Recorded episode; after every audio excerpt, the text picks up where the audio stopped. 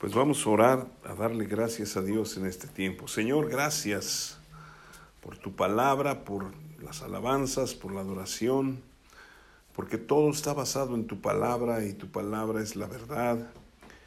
Y nos llenas de tu gracia y de tu misericordia, nos llenas de tu Santo Espíritu. Ahora queremos que tú hables a nuestros corazones y dirijas nuestros pasos y que podamos entender, Señor, tu palabra nos encomendamos a ti en este tiempo, en el nombre de Jesús. Amén. Pues vamos a abrir nuestras Biblias en el libro de Romanos, capítulo 10. Y vamos a leer una parte que es muy importante en esta parte de, de que tiene que ver con, con las palabras que hablamos, con lo que es lo que nosotros tenemos en nuestro corazón. Y dice el versículo 1, hermanos, ciertamente el anhelo de mi corazón y mi oración a Dios por Israel es las, para salvación, porque yo les doy testimonio de que tienen celo de Dios, pero no conforme a ciencia, porque ignorando la justicia de Dios y procurando establecer la suya propia, no se sujetan a la justicia de Dios. Porque el fin de la ley es Cristo para justicia a todo aquel que cree. Porque de la justicia que es por la ley, Moisés escribe así, el hombre que haga estas cosas vivirá por ellas. Pero la justicia que es por la fe dice así, no digas en tu corazón, ¿quién subirá al cielo? Esto es para traer abajo a Cristo ¿O quién descenderá al abismo? Esto es para subir, hacer subir a Cristo de entre los muertos. Mas ¿qué dice? Cerca de ti está la palabra, en tu boca y en tu corazón. Esta es la palabra de fe que predicamos, que si confesares con tu boca que Jesús es el Señor y creyeres en tu corazón que Dios le levantó de los muertos, serás salvo. Porque con el corazón se cree para justicia, pero con la boca se confiesa para salvación. Pues la escritura dice, todo aquel que en él creyere, no será avergonzado. Vamos a analizar un poquito esta, esta parte de la, de la escritura, porque es algo que nosotros ya hicimos, ya confesamos a Cristo como nuestro Señor y Salvador y hemos creído en nuestro corazón y nos ha dado la salvación. Ya hemos hablado en otras ocasiones que la palabra salvo es la palabra que viene del griego soso, que quiere decir no, no solamente salvo de, de irse al cielo, a la vida eterna, sino de sanidad, de libertad, de todo lo que Jesucristo trajo a nuestras vidas para transformarlas. ¿sí? Pero aquí es importante porque a veces nosotros decimos, bueno, este, este, esta parte de la escritura nosotros ya la hicimos, ya somos salvos, ya confesamos y todo eso, pero, pero la escritura nos enseña que nosotros tenemos que aprender a hablar. O sea, lo que quiero que nosotros entendamos o aprendamos en este tiempo es el poder de hablar en el nuevo pacto de gracia. Que nuestras palabras tienen un poder impresionante cuando hablamos. ¿sí? Aquí podemos ver las diferencias que el mismo apóstol Pablo nos presenta acerca del antiguo pacto y el nuevo pacto. Todos ya hemos hablado del antiguo pacto, que era el pacto que Dios dio a través de Moisés al pueblo de Israel. Y el nuevo pacto, que es en la sangre de Jesucristo, que es el pacto de gracia. Uno era la ley, el otro era de la gracia. Yo sé que hablamos mucho de la gracia aquí, pero es porque vivimos bajo ese nuevo pacto. Si viviéramos bajo el pacto de la ley, pues estaríamos haciendo todas las los rituales, yo me pondría mi bueno, ni sería yo parte de los sacerdotes, ¿verdad? Porque porque pues no soy israelita, pero si fuera parte de los sacerdotes, pues traía mi, mi, mi gorro, mi mitra o el gorro, ¿verdad? Traería mi túnica y andaría. bueno, ustedes no podrían entrar, porque solamente el lugar santísimo nada más podía entrar el sacerdote, el sumo sacerdote, y una vez al año, ¿sí? La gente nada más llegaba hasta, la, hasta lo que era el atrio y ahí entregaba sus animales, los sacrificaban y decían, bueno, aquí ya, ahí muere. ¿Sí? Pero ahora nosotros podemos acercarnos, dice la Escritura, confiadamente hasta el trono de la gracia. ¿Cuál es el trono de la gracia? El trono de Dios, donde nos recibe y nos ama. Y podemos entrar confiadamente sabiendo que no nos va a rechazar. Entonces Cristo marca el fin de la ley y el comienzo del nuevo pacto. Si se fijan aquí, el versículo 5 dice, porque la justicia que es por la ley, Moisés escribe así, el hombre que haga estas cosas vivirá por ellas. ¿Sí? Entonces, nosotros hemos aprendido los diez mandamientos, ¿no? Uno nos enseñaron, ya hasta se nos olvidaron algunos, pero básicamente Jesucristo los redujo a dos. Amar a Dios por sobre todas las cosas y al prójimo como a uno mismo, ¿no? Eso no es, no, es difícil de aprendérselo. Pero antes eran diez mandamientos y no solamente eran diez mandamientos, eran muchísimos más. Porque habla de más de 400 mandamientos que tenían que hacer esto, tenían que hacer esto, tenían que hacer, o sea, eran, eran leyes tanto espirituales, perdón, como leyes morales, como leyes para vivir en comunidad. Todo eso tenía que pasar en, en, el antiguo pacto. En el nuevo pacto, ya no. Y luego dice, en el versículo 6, dice, pero la justicia que es por la fe, dice así, no digas en tu corazón, o sea, sencillamente, el antiguo pacto, o sea, el pacto de Moisés, la ley, era tú tienes que hacer y cumplir. Si no cumples, llevas el riesgo de, o sea, si cumples toda la ley, pero fallas en uno, pues eres reo de muerte, no cumpliste la ley. Y realmente la ley fue dada para los pecadores, ¿sí? Era para que supieran que era pecado y que no. Yo no entiendo para qué nos darían, bueno, nunca nos lo dan, ¿verdad? Un reglamento de tránsito si nunca manejamos. Imagínense que vivimos en una, en una ranchería donde no entran los coches, donde nunca usamos carros, donde todo llegamos caminando y todo eso, y que nos llevaran un reglamento de tránsito de los coches.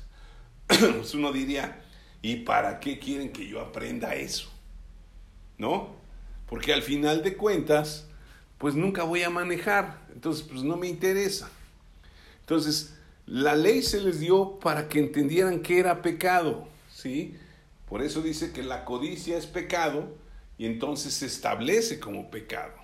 Entonces la gente ya sabe, ay, que si yo codicio estoy pecando o voy a pecar.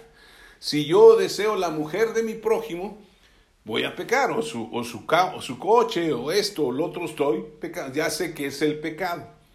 Mientras no me diga nada, pues no sé qué es pecado.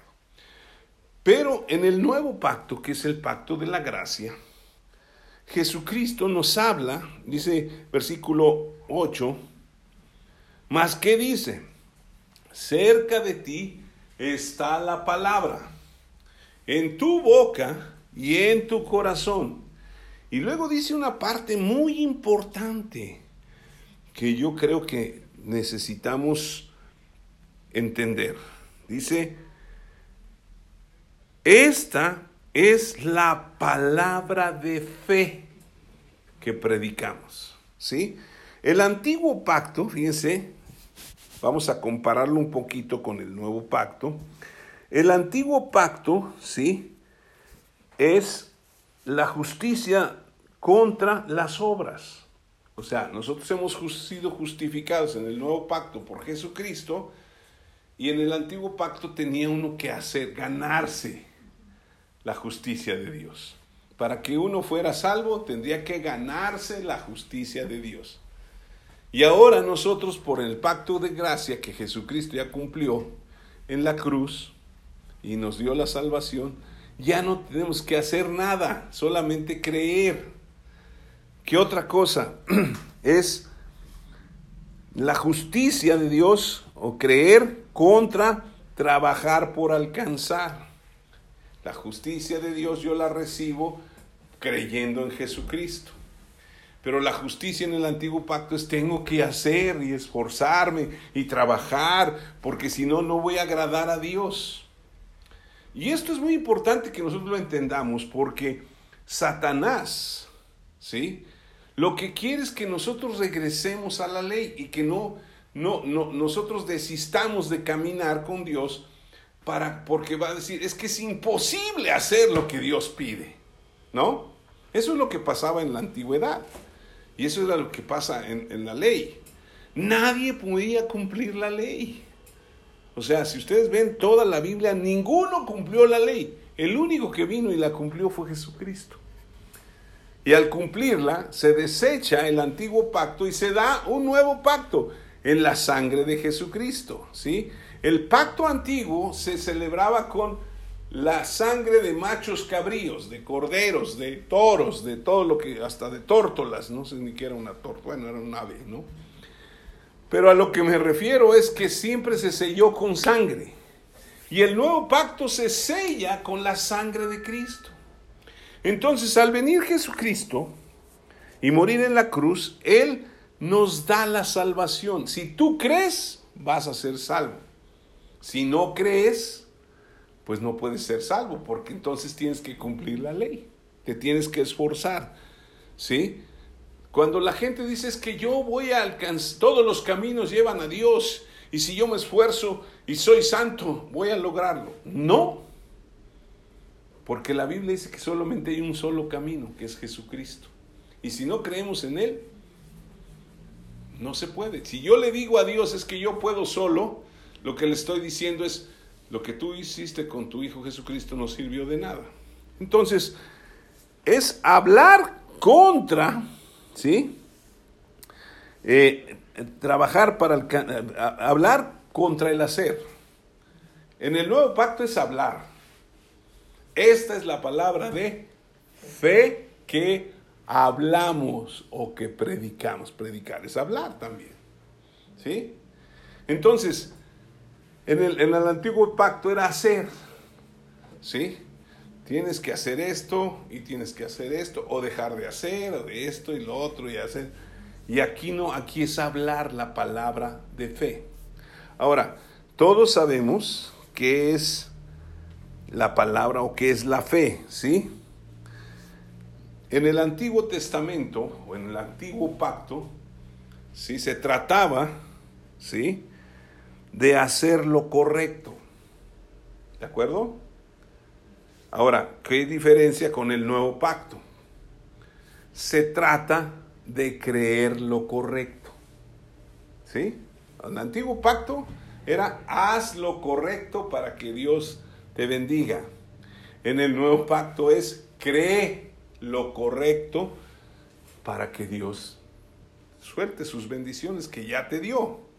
Y esto es importante que lo, que lo diferenciemos, porque a veces la gracia se malentiende y la gente dice, ah, es que si yo soy salvo, pues ya, ya, ya, me voy a ir con el Señor, su gracia ya me perdona, me perdona mis pecados presentes, pasados y futuros, y, y ya, yo puedo hacer lo que sea. No, porque yo no puedo andar pecando, porque yo vivo bajo la gracia bajo el creer la fe, o sea, creer las palabras de Dios. Y si la Biblia dice que si yo bien viviendo bajo la gracia, ya el pecado no se va a enseñorear de mí, quiere decir que el pecado ya no me está gobernando, me gobierna la palabra de Dios.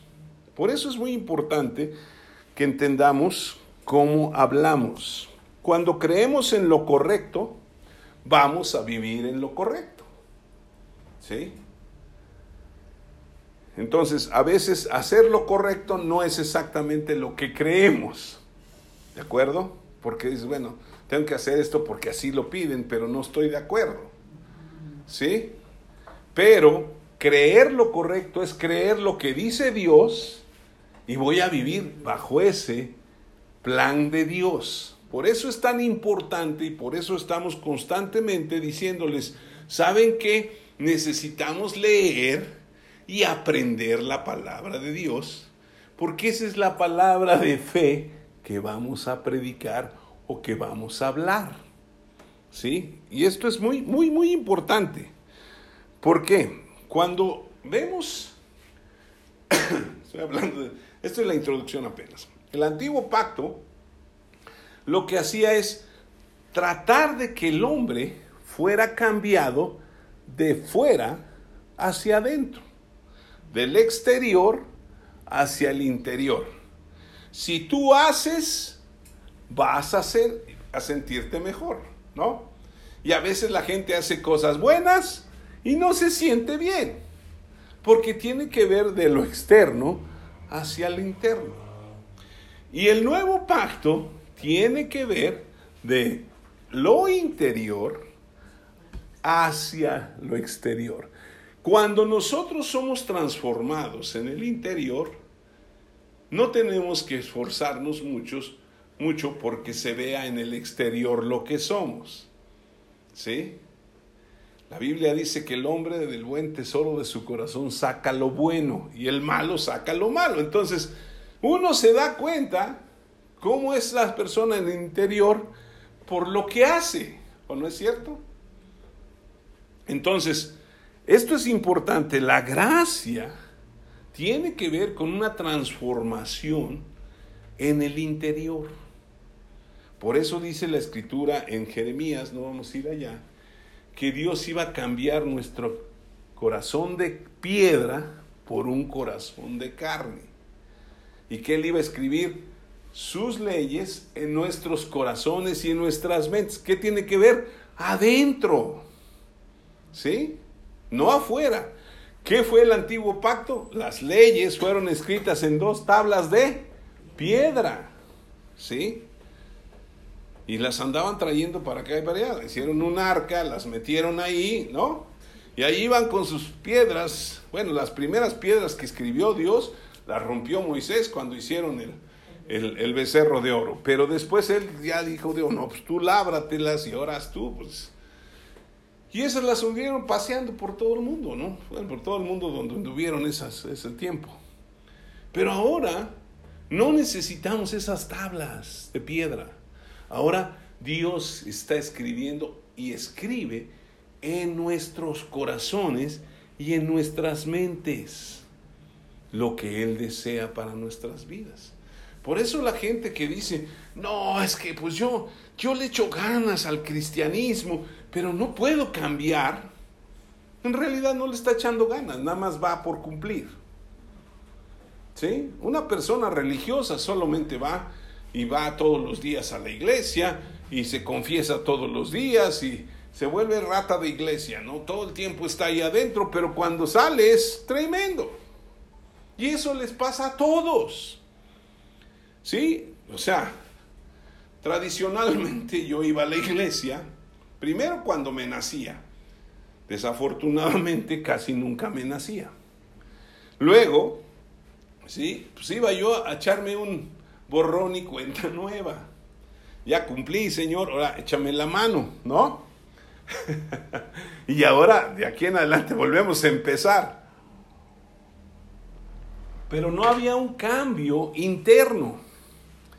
Cuando uno recibe a Cristo, cuando uno confiesa la palabra, cuando empieza a vivir por la palabra que ya está en nuestras mentes y en nuestros corazones, va a haber una transformación.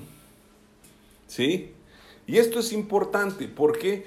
Porque el cambio tiene que venir de dentro.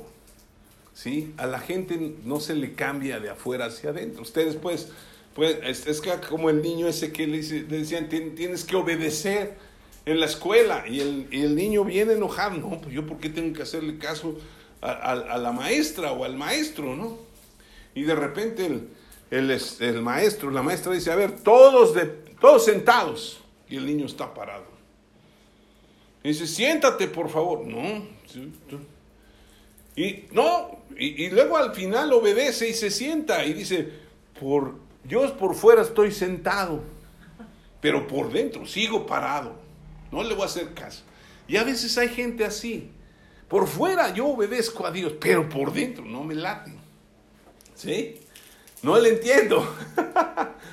Entonces tiene que haber una transformación interna. Ahora, mucho de la transformación interna tiene que ver con lo que hablamos. ¿Sí? Lo que hablamos. Y esto es muy importante. ¿Por qué?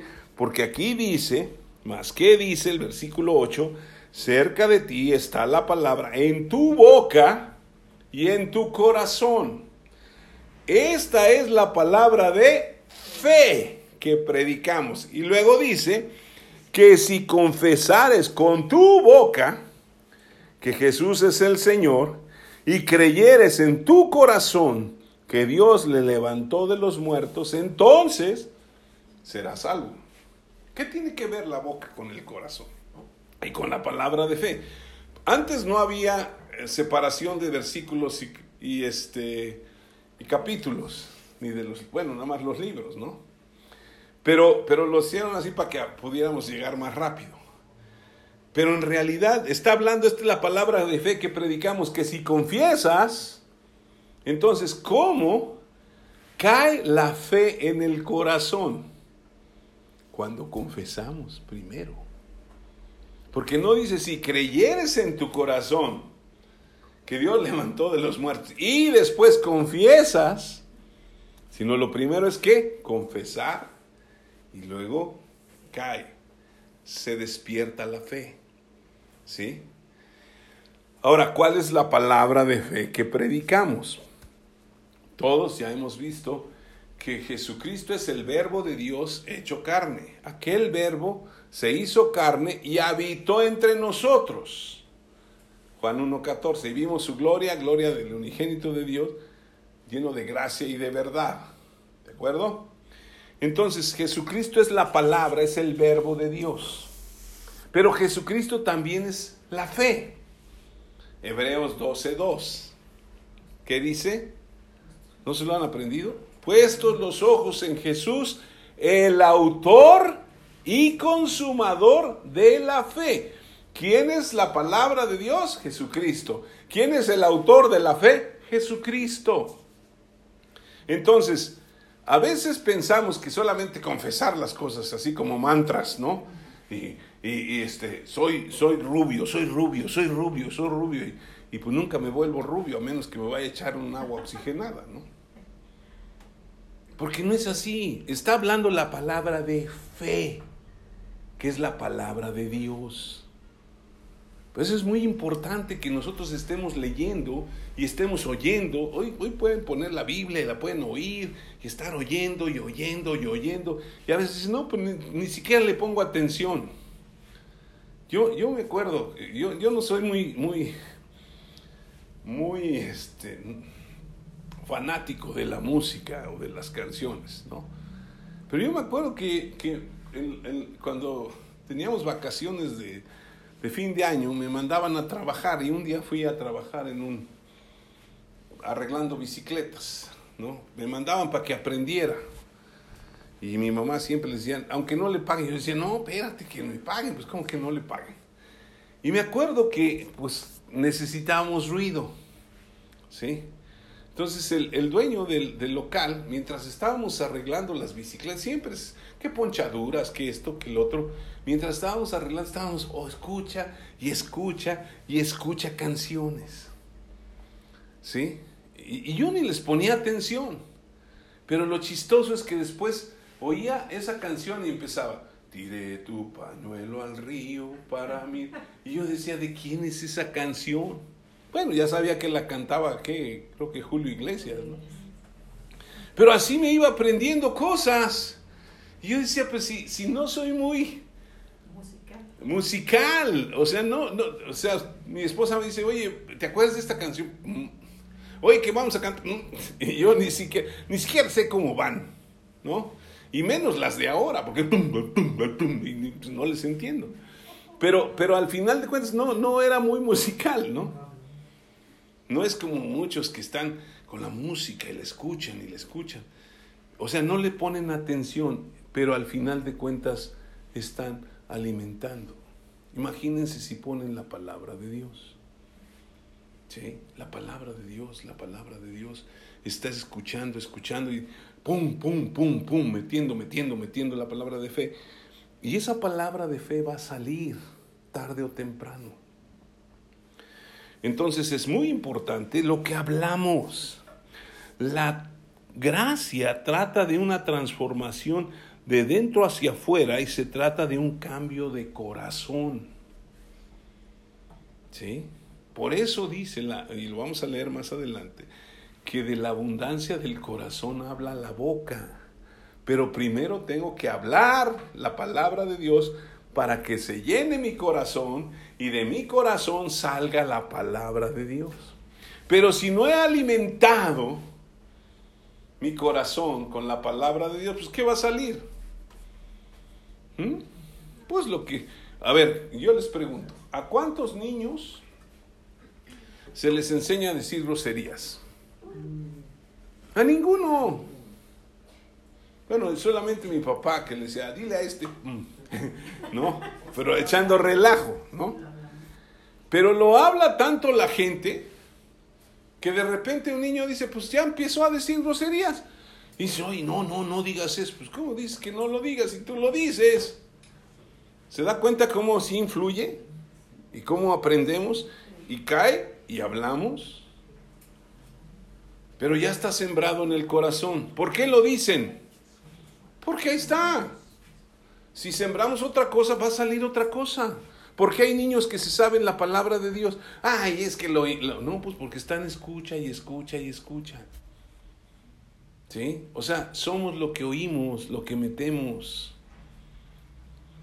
Entonces, ¿cómo queremos cambiar a una persona? Es, es como me pongo a pensar en los alcohólicos anónimos, que los llevan a un lugar, ¿no? Según lo que me platicaban, porque nunca fui, los bañaban bien temprano con agua fría, ¿no? Es para que te despiertes, ¿sí? Y algunos decían, no, pues esto merece un trago. No, no, no puedes tomar. Entonces, los bañaban y luego iban a sus pláticas, ¿no? Y lo único que hablaban es que yo soy esto, y, siempre, o sea, se, se, dejaban de tomar, pero se les levantaba el ego como no tienen idea, porque eran los que habían vencido, ¿no? Y luego fumaban como chacuacos, en una ocasión fuimos y, no, hombre, decían tantas cosas, y, pero era, no se veía por tanto humo. Le digo, pues se quitan un, un vicio y se meten a otro, pero no eran transformados. ¿Y saben por qué? Porque la primera palabra que salía del que subía a tribuna era, yo soy alcohólico. Yo decía, bueno, ¿y estos tipos qué? Pues si son alcohólicos, ¿para qué se paran a decir que ya no toman? Eso es lo que creen, eso es lo que está en su corazón. Y por eso salían, caían. Oh, ya, ya llevo seis meses, ya llevo un año, vamos a celebrar, pum, se emborrachaban. Porque era confesar y confesar y confesar. Yo soy. Y yo les he compartido que ahora nosotros tenemos que levantarnos y decir, yo soy la justicia de Dios en Jesucristo. Ay, pero se hace muy... ¿Lo crees? Mételo. Yo soy, porque eso dice la palabra de fe que yo predico. Yo soy la justicia de Dios en Jesucristo. ¿Sí? Esta es la palabra de fe que predicamos. ¿Y qué es la fe? La certeza de lo que se espera y la convicción de lo que yo no veo. Entonces, aquí encontramos por qué hay tanto choque entre la gente que quiere vivir bajo la ley, bajo los diez mandamientos, contra los que queremos vivir bajo la gracia. Porque los de la ley quieren que hagamos. Y los de la gracia lo que queremos es meternos la palabra para vivir por ella. ¿Sí? O sea, yo puedo cumplir los diez mandamientos de dientes para afuera. ¿No es cierto? No, yo soy muy educado, yo no le hago mal a nadie, yo no deseo a nadie, no deseo el coche de nadie, aunque por dentro me estoy muriendo de envidia, ¿no? Una de las cosas que sucede en el mundo hoy en día es que nos interesa muchísimo lo que la gente diga de nosotros o piense de nosotros. ¿Sí? Mi esposa me, gusta porque ella me corta el pelo y ya no pago, ¿verdad? Me corta la barba y luego me dice, ya tienes el pelo largo. Yo no. Sí, o sea, voy y compro un champú y no tengo que estar leyendo, pues este es para la caspa, este es para esto, para el otro, para que se sienta así, este suavecito. Yo voy y veo cuál es el más barato y ese me llevo. ¿Sí? Y a veces veo, mira, este tiene sabor a fresas y este sabor a no sé qué. Y ya, y, luego me pregunta, ¿y tú qué usas? Pues yo uso el que hay ahí. Sí, yo sería feliz lavándome con jabón sote en la cabeza. A veces son, ah, no es cierto, por los jabonzotes, ¿no? No, es que en realidad no me interesa. O sea, y a veces voy al peluquero y no me cortan bien y me dejan bien pelón o lo que sea. Y yo pues ni problemas, porque al final de cuentas digo, pues me va a crecer, ¿no? Si me cortaran un brazo, pues sí, estaría difícil porque ya no me vuelve a crecer. Pero eso es lo que tenemos que hacer. ¿Qué, qué hacen? Hoy en día les digo, el, el mundo dicta lo que uno debe hacer. Y la gente se compra y se compra y se compra cosas porque el mundo le está diciendo que se dan cuenta de afuera hacia adentro. Y cómo te ves, y si te cortaste mal el bigote. Yo, a mí no me, no me gusta mucho, me rasuro muy de vez en cuando la parte donde no, no, pues, para que no se me vea tan eh, como monstruo, ¿verdad? Pero a veces me, me doy mal los, porque no le mido. Y ya me di un rayón aquí en la barba y me dice pues ya le echaste a perder. Ah, bueno, pues ya ni modo, ¿no? Pero es, es muy importante más que lo que piense la gente de afuera de nosotros, lo que piensa Dios de nosotros. Y eso es adentro.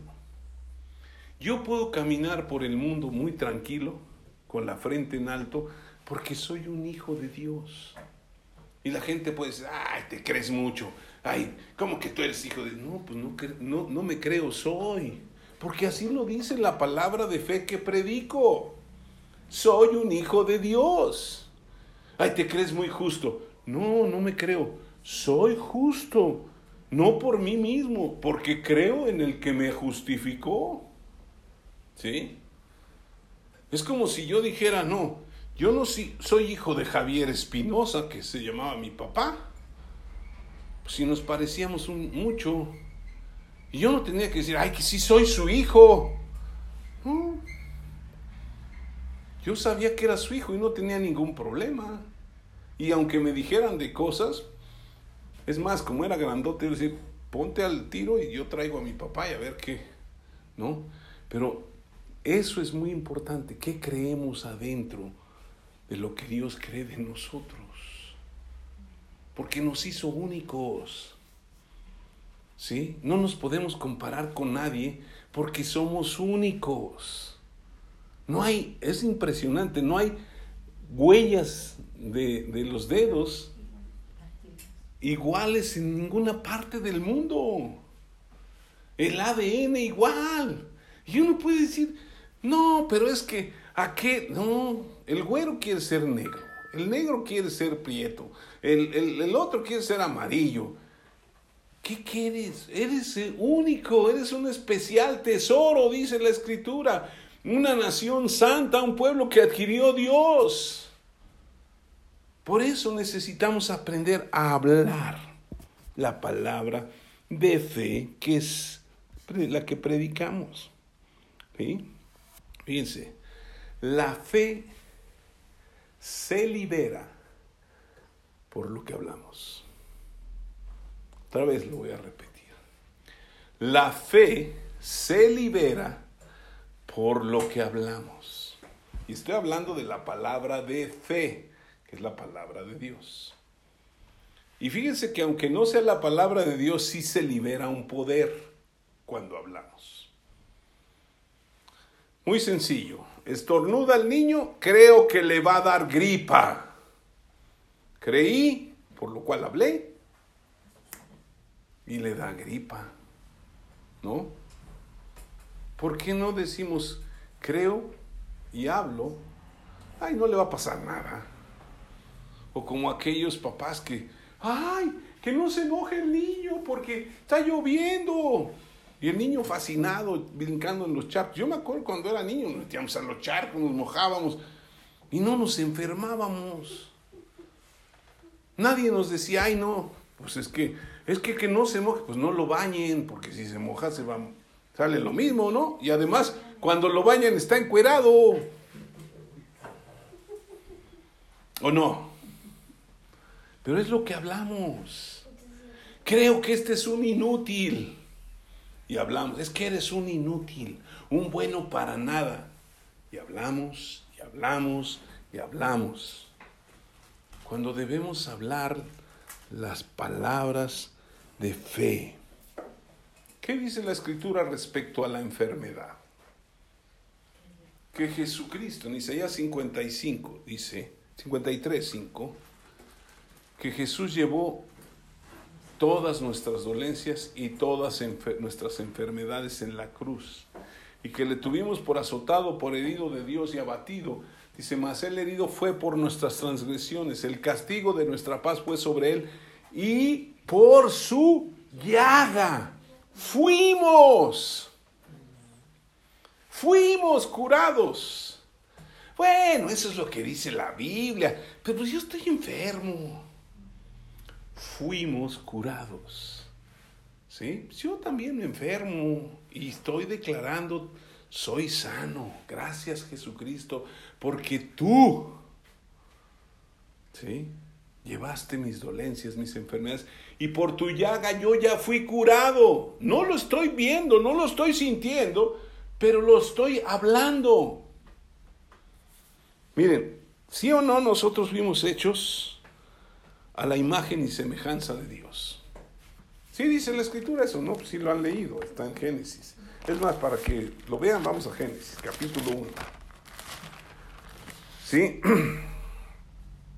Dice eh, en el capítulo 1, versículo 26, hagamos al hombre a nuestra imagen, conforme a nuestra semejanza, y señoré en las peces del mar en las bestias del, las aves de los cielos, en las bestias de la tierra y en todo animal que se arrastra, perdón, sobre la tierra. Pero vean algo impresionante. Si somos hechos a imagen de Dios, tenemos que ser como Dios. Y vean el versículo 1, del 1 al 3. Dice, en el principio Dios creó los cielos y la tierra, y la tierra estaba desordenada y vacía, y las tinieblas cubrían la faz del abismo, y el Espíritu de Dios se movía sobre las aguas. ¿Sí? ¿Cómo estaba la tierra cuando la fundó Dios? El principio creó Dios los cielos y la tierra. Pues ahí estaban, ¿no?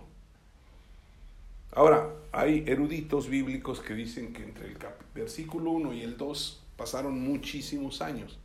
Y se cree que cuando Dios fundó los cielos y la tierra, y cuando hubo tinieblas y todo estaba en desorden, fue cuando expulsó al ángel de luz de la gloria de Dios y se volvió Satanás. ¿Sí? Porque se movía por eso. La, la, la, lo tremendo es esto, que cuando Dios vio, ¿sí? la tierra que estaba desordenada y vacía, ¿sí?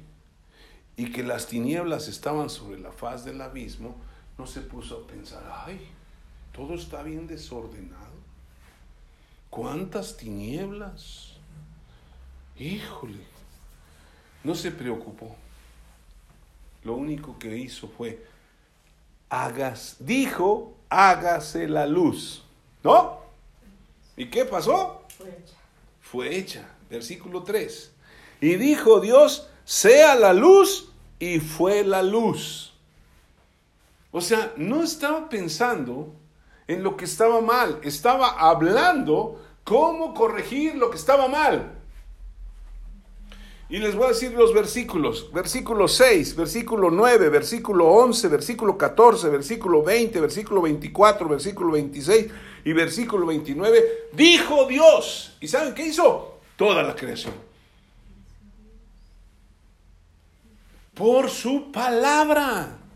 Lo dijo y fue. ¿Sabe qué? Cuando nosotros hablamos la palabra de fe, se libera la fe y empiezan a suceder cosas. La cuestión es saber la palabra de fe, soltar la palabra de fe y va a suceder. ¿Qué, qué, dice la gente de sus hijos? No, pues se me hace que este es rebruto, no va a servir para estudiar. Lo dicen. Y al rato el hijo es un bruto. Y pues él se lo cree. Pues, pues que es que dijeron que yo no sirvo para estudiar. ¿O no? Es que este es un, un hijo malcriado. Pues críalo bien. ¿No? Y hablamos cosas, miren, algo muy sencillo. Vivimos en comunidades, ¿no? Y vivimos en, lugares donde a veces nos reunimos. Y a veces no nos queremos reunir con la gente porque pensamos que vamos a tener problemas, porque no nos cae muy bien el aquel. ¿No? Y uno dice, no, pues es que vamos a tener problemas. ¿Por qué lo declaramos? Y al rato ya estamos de pleito. Ni siquiera hay broncas y ya estamos de pleito. Porque lo estamos diciendo. Y lo que estamos diciendo tiene poder lo estamos creyendo. Es que aquel me cae gordo. Y ya hablaste con él. No, pero nada más por su apariencia me cae gordo. Y cuando habla con él, ya no, fíjate que tenía yo un mal concepto de ti, eres a todo dar. ¿Por qué hablamos cosas? ¿Sí? El mundo hoy en día dice una sarta de tonterías. ¿Sí o no? Y hablan, y hablan, y además han despedazado el idioma. ¿No? Antes era R con R cigarro y ahora es ella con ello, quien, quién, quién, ¿no? Y uno dice, bueno, pero ¿qué ¿eso qué es? Lo despedazan, pero hablan y hablan y hablan. Y lo peor es que entre más hablan, se libera algo en, en sus vidas y lo creen. Es que soy un perro, pues sácate de aquí, le dices, ¿no? Porque pues a mí no me gustan los perros y menos que se me acerquen. Porque ya estoy así como que, a ver, tírame la mordida y te doy una patada. Hay quienes les gustan mucho los perros, qué bueno. Pero no son personas, los perritos. Pero, uff, hoy en día hay, es que, es que yo, yo no soy, soy un gato pues ve a hacer estas cosas, porque los gatos que yo conozco, personas, son los que hacen las, los, los, mandados, ¿no? Pero vean eso, ¿cuánto tiene poder? Nosotros, si Dios creó los cielos y la tierra, ¿sí? Y ya se los dije todos los versículos, 6, 9, 11, 14, 20, 24, 26. En el 26 dijo, entonces dijo Dios, hagamos al hombre ¿Sí? Y lo hizo y lo creó. Y dice el versículo 27, y creó Dios al hombre a su imagen, a imagen de Dios lo creó, varón y hembra, hombre y mujer. No, no animal, los animales ya los había creado antes. ¿Sí? Y dice, a los únicos que dice estas palabras, dice, y los bendijo Dios. Y les dijo, fructificad, multiplicados, llenen la tierra, señoren. ¿Sí? Señoren, sean señores, sean todo. Y se equivocaron. Y luego el versículo 29 dice, y dijo Dios, he aquí les he dado toda planta que da semilla que está sobre la tierra y todo árbol en el que hay fruto que da semilla o serán para comer. Y luego las bestias y todo. Y luego dice el versículo 31, y vio Dios que todo lo que había hecho, y aquí era bueno en gran manera. cuando hablamos cosas de fe, se vuelven buenas en gran manera. ¿Sí? Pero tenemos que hablarla. ¿Sí? Yo sé que cometo muchísimos errores. Yo sé que soy medio bruto, pero no lo confieso. Ahorita le estoy diciendo para que pues, yo soy un hijo de Dios. Yo soy muy inteligente. Yo soy esto y digo y lo otro. Y, y, si, y, yo a veces les digo, yo no vengo a ver si puedo, sino porque puedo vengo. Que es todo lo puedo en Cristo que me fortalece la versión mexicana. Pero en realidad, la gente dice, ay, eres un payaso, te crees mucho. No, ¿sabes qué? Es que tengo que creer lo que Dios dice de mí. ¿Sí? Que Él me escogió, que Él me formó en el vientre de mi madre y puso cada cosa en su lugar. Y si se desarregla, Él la puede arreglar o no. Pero lo tengo que hablar, lo tengo que hablar, lo tengo que hablar. ¿Sí? Dios, fíjense, ¿se acuerdan de Abraham? ¿No? Hemos hablado de Abraham. Génesis capítulo, vamos a Génesis 17. Imagínense Abraham, un hombre de 75 años, que de repente, pues eh, tenía, él estaba, estaba con su esposa y pues ya llevaban bastante tiempecito de casados, vivían felices, según lo que yo creo, y de repente Dios habla con él y dice, vete de tu tierra, tu parentela, a la tierra que yo te mostraré. Y pues imagínense, creyó, dice la Biblia, que le creyó a Abraham a Dios y eso le fue contado por justicia. Le creyó, ¿sí? no hizo nada. ¿Sí? ¿Qué es la gracia? Creer, ¿no? Un pacto de gracia. Le creyó. Y entonces pues, ya empieza a caminar con Imagínense la mujer no eran como las de ahora, que los, no, pues a qué vas, que no, que no, no es cierto, ¿no? Sino que le dijo, vámonos, nos vamos a otra tierra. ¿A dónde? Pues a donde Dios nos dijo, oye, ¿qué te pasa? ¿No? Ella bien obediente, se acuerda. Y luego dice en el capítulo 17, versículo 5, y no se llamará más tu nombre Abraham, sin H, sino que será tu nombre Abraham porque te he puesto por muchedumbre de gentes. O padre de muchedumbre de gentes. Ay, ¿Dios es bromista o qué? Un hombre de 75 años, que su esposa era estéril, que no tenía hijos. ¿Cómo va a ser padre de muchos? Pues Dios ya lo estaba hablando. Sí, 25 años después, un día llegan los ángeles ahí y le dicen a, Abraham, ¿sabes qué? El próximo año tu esposa abrazará a un bebé. Y tanto se lo había dicho Abraham a su esposa que la esposa se rió. ya estamos bien de tarros y todavía yo voy a tener placer y voy a tener un hijo. ¿Cómo crees? Es que te reíste. ¿Y saben qué quiere decir Isaac? Risa. ¿Sí? Y tú, y, es padre de muchedumbres. ¿Sí? Hay miles y miles de judíos, y no solo judíos, sino árabes, porque también fue padre de, de Ismael. ¿No? Entonces imagínense, Dios está viendo cosas en nosotros que habla. O sea, no crea que usted, Dios ahí dijo, ay, pues ya por no dejar agárrate estos que están ahí. No, Él nos conoce por nombre y nos conoce perfectamente y dice que no se cae un cabello de nuestra cabeza sin que Dios lo sepa. O sea, tan, tan checaditos nos tiene que ya sabe cómo vamos a reaccionar, qué vamos a hacer, el carácter que tenemos, el temperamento, lo locos que a veces somos.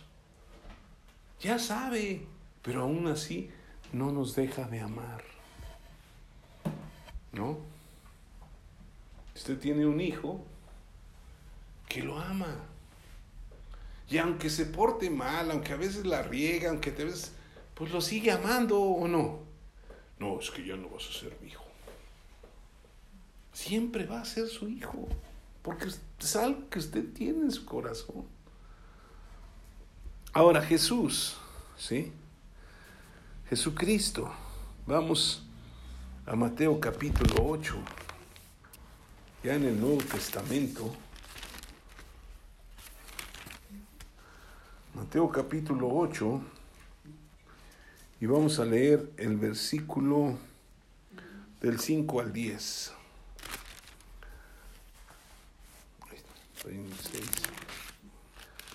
8 del 5 al 6. Dice, del 5 al 10.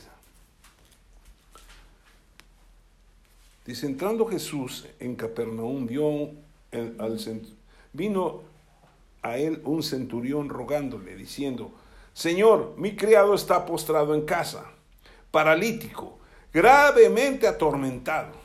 ¿Qué le dijo Jesús? Yo iré y le sanaré. ¿Sí? Yo voy a ir y le voy a sanar. Pero ¿qué dijo el centurión? Señor, no soy digno de que entres bajo mi techo. Solamente di la palabra y mi siervo o mi, criado sanará. ¿Cuál es lo impresionante? Di la palabra. Yo sé, ya, después le explica, yo soy hombre bajo autoridad y lo que quieras. Pero si tú dices la palabra, mi siervo va a sanar. Porque yo he visto lo que estás haciendo. Y cuando tú hablas, la gente sana. Di, no, no tienes que ir hasta mi casa. Nada más di. Y, el, y el, hombre, hasta Jesús dijo, no, en, en, todos lados no he encontrado fe como este de, de este hombre. Porque Él habló. Di, di, di, Señor, di la palabra. ¿Sí? Di la palabra y mi siervo sanará. No vamos a ir a todas las escrituras que tengo, pero Jesús entra un día en la sinagoga y había un hombre de, con una mano seca. ¿Sí? O sea, seca la mano, tal vez todo el brazo. ¿no? Y ya entran en un conflicto porque pues, era el día de reposo y, los religiosos decían, no, pues no deben sanar en, día de reposo, hay días para venir. Bueno, pero si, si nomás abres el sábado, pues nomás vamos a venir el sábado. Y ya Jesús les da una enseñanza, pero el meollo es esto, que lo llama. Y le dice, a ver, esto, esto ustedes lo pueden leer después, en Mateo 12, bueno, ahí estamos cerquita. Vamos a Mateo 12. En el versículo 9. Pasando de allí, vino a la sinagoga de ellos y aquí allí había uno que tenía seca una mano. Y preguntaron a Jesús para poder acusarle, ¿es lícito, ¿es lícito sanar en día de reposo? Pues qué. Y les dijo, ¿qué hombre habrá de vosotros que tenga una oveja y si cayere en un hoyo en día de reposo, no le eche la mano y la levante. No, es que es día de reposo, ahí te quedas en el hoyo. Pues cuánto más vale un hombre que una oveja, por consiguiente es lícito hacer el bien en los días de reposo. Entonces dijo al hombre, ¿qué le dijo? Espérate Jesús, pues si tiene la mano seca, ¿cómo la va a estirar? ¿No? Extiende la mano. Ahí está. ¡Ah, ya está! Totalmente sanado. Porque habló y el otro le creyó lo que dijo. Pues imagínense, el hombre de la mano seca, pero espérate Jesús, pues, ¿cómo, ¿cómo que estira la mano? Pues está seca. ¿No? Ah, pero si lo estás diciendo tú. ¿Se acuerdan en, en Lucas 5 cuando Pedro eh, eh, eh, estaba en la barca que estaban lavando las que no habían pescado nada. Y se sube Jesús y predica desde la barca y luego le dice, ¿sabes qué?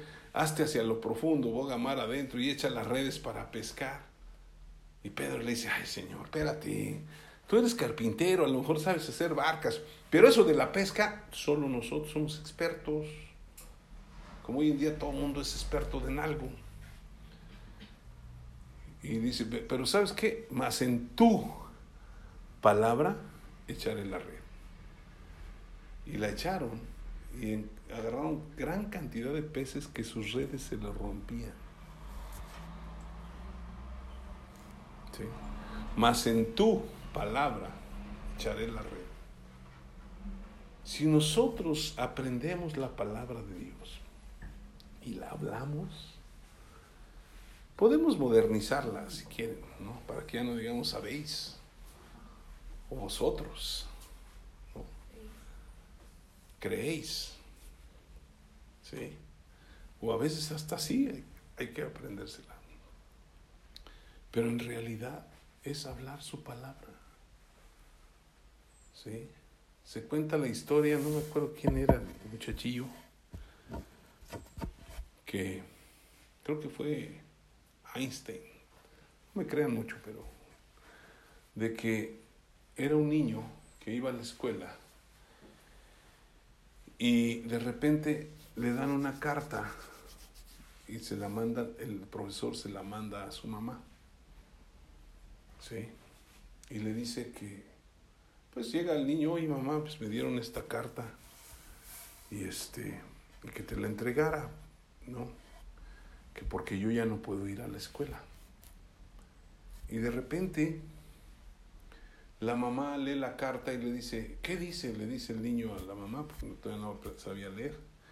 Dice, dice que eres un niño superdotado, que sabes muchísimo, que esa, esa escuela no es para ti, porque no te pueden enseñar. Entonces yo me voy a encargar de estarte enseñando aquí en la casa todo lo que necesitas saber para que tú aprendas y para que crezcas.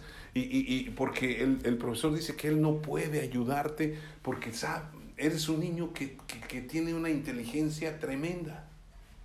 Más o menos así decía. Y ya, pues se convierte en un hombre impresionante.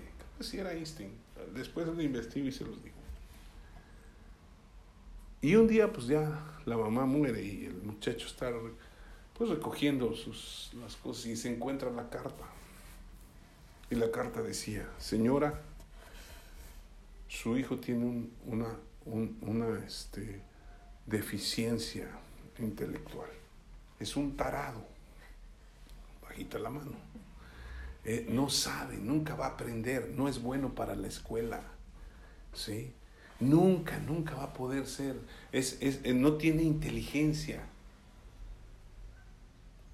¿Sí? La mamá recibió esa carta, pero jamás confesó eso. ¿Qué confesó? Eres un niño muy inteligente, eres un superdotado. Te voy a enseñar y vas a aprender todo. Una gran diferencia. ¿Qué dice la palabra de Dios de nosotros? Que Él nos escogió desde antes de la fundación del mundo. No somos un accidente. ¿Sí? ¿Qué dice la palabra de Dios? Que Él nos hizo en el vientre de nuestra madre, que Él nos formó, ¿sí? Y Él puso identidad en nosotros, y Él nos hizo a su imagen y semejanza. ¿Habrá algo que Dios no pueda hacer? Y si Él nos formó igual que Él, ¿habrá algo que Él no pueda hacer con nosotros? Pero es lo que hablamos. Yo me he propuesto decir, ¿sabes qué, Señor? Yo creo en ti. Y dice tu palabra que tú por tu gracia te hiciste pobre para que yo fuera enriquecido en tu pobreza. Entonces yo confieso que soy rico. ¿Sí? A lo mejor soy rico en minerales y proteínas, no importa, pero soy rico. Y voy a tener mucho dinero. Y lo tengo. Porque hasta ahorita no me he muerto de hambre. Ustedes ven que estoy flaco, ojeroso, cansado y sin ilusiones. No. Dijo suple y bendice. Pero hay que confesarlo. Pero ¿qué es lo que dice la gente? Más ahorita, ¿no? Que, escucha uno por todos lados. Estamos bien mal. ¿No? Me llama la atención que luego la gente se, se queja, no, es que te gobierno, que no sé qué, que no sé cuándo. Y ya son gente grande. Le digo, oye, ¿estás cobrando tus 65? Claro, Uy, se quedan calladitos, ya no dicen nada. No es que yo esté a favor del gobierno, pero las cosas que se ven no se pueden negar. Estábamos mejor antes. Yo digo, espérame, espérame. Yo no estaba mejor antes. ¿Sí? ¿Cuándo? Yo, yo platicaba precisamente ayer con unos amigos y me decían, ¿cómo ves? Digo, pues mira, yo he vivido muchos años en igual que ustedes, porque somos de la misma edad. Digo, ¿cuándo nos había pasado que un enero no nos costara tanto la cuesta? Porque ya era sistemático. Cambiaba el año, gasolina más alta, precios más altos, todos más altos. Ven los famosos salarios. Y ahora hasta el salario está arriba. Y dice un, compañero, dice, mire, yo no estoy de acuerdo con ese cuate. De verdad, no comulgo con sus ideas. Pero una cosa puedo reconocer. De verdad hace bien las cosas. Entonces, a veces nos vamos por todo lo que dicen. ¿Sí? Por todo lo que hacen la gente. Pero ¿qué dice Dios? Dice que oremos por las autoridades. Porque no hay autoridad, sino porque todas son puestas por Dios. Y las autoridades que nosotros escogemos son las que merecemos, porque nos dan libre libertad. Bueno, nos dan libertad para escoger y escogemos mal. Entonces, cada quien que escoja lo que quiera, porque asuma su responsabilidad. ¿O no? Es exactamente lo mismo en el cristianismo. ¿Sí? Me llama mucho la atención porque el mundo refleja lo que es la, el cristianismo, no el verdadero, el religioso. Todo mundo critica a todo mundo, pero no hace nada. ¿Sí o no? Y todo mundo se queja de todo mundo, pero no ven la cola que traen. Y nosotros necesitamos entender que Dios nos ama. ¿Por qué no empezamos a cambiar la forma de hablar? Somos un país bendecido. A mí me llama la atención porque pues yo, yo soy profesor y cantábamos cada ocho días el himno nacional. Y cuando ya me volví cristiano, yo me ponía mucha atención cuando cantábamos por el dedo, la historia de, de México por el dedo de Dios escribió. ¿O no? Y yo decía, ¿cómo aquel cuate que escribió el himno nacional estaba atento y entendió que Dios escribió? O sea, Dios, Dios es muy bendecido, Dios a México lo ha bendecido muchísimo. Tenemos mares, petróleo, oro, plata, todo. Lo único que tenemos mal es los mexicanos. ¿Pero por qué? Porque siempre se ha dicho eso. Ustedes son un tercer mundo. Espérate, ¿y dónde está el primero? Somos el mismo mundo, ¿o no? ¿Cuántos mundos hay aquí en la Tierra? Entonces, ¿cómo pueden clasificar el primero, el segundo, tercer mundo? ¿Por la cuestión económica? Pues es una tontería. Échenle una revisada a un país del, a los países del primer mundo, cómo están sufriendo hoy. ¿Sí? No, es que México está muy mal. Digo, ese mismo amigo con el que estaba platicando ayer, dijo, es que eh, conozco una persona que es francés, y se casó con una mexicana ya en Vido, y pues él recibe su, su pensión allá, pero se vino a vivir a México. Y le dijo, es que la inseguridad en Francia es horrible. Y aquí en México estamos muy tranquilos. Y dijo, y con la pensión que yo gano allá, viviendo allá no vivo. Con la pensión que me dan allá, viviendo aquí, vivo re bien. Dice, es que no entiende la gente que México es un paraíso, dice. Pero todos nos quejamos. ¿Sí? Hablemos, hablemos. La palabra de fe que predicamos. Dos versículos más y terminamos. Primero regresemos aquí con este hombre. Bueno, lo vuelvo a repetir. El hombre que tenía el, el siervo que dijo, di la palabra. Digan la palabra, digan la palabra. Dios dijo, hágase la luz, cuando no había luz, ¿o no? Pues hablemos lo que no vemos. Eso es la fe. Hablar las palabras de fe libera nuestra fe. Por eso es que metemos la palabra de Dios. ¿Sí? Y la fe viene por el oír y el oír por la palabra de Dios. Y cuando la hablamos se libera la fe. Dos versículos más. Juan 15, 7.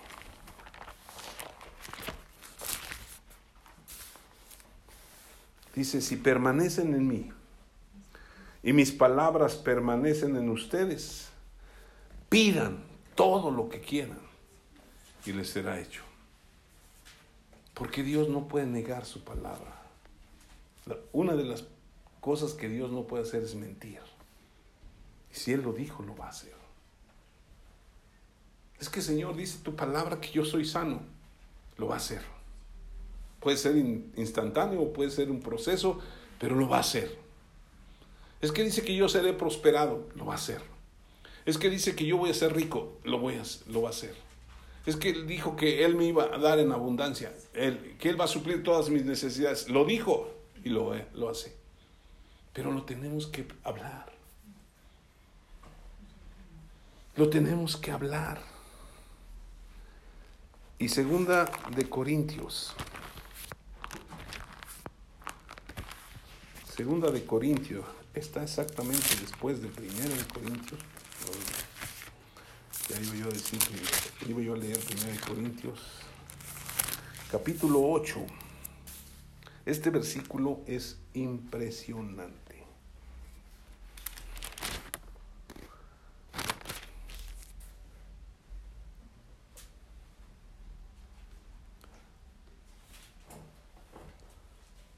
espérame, porque...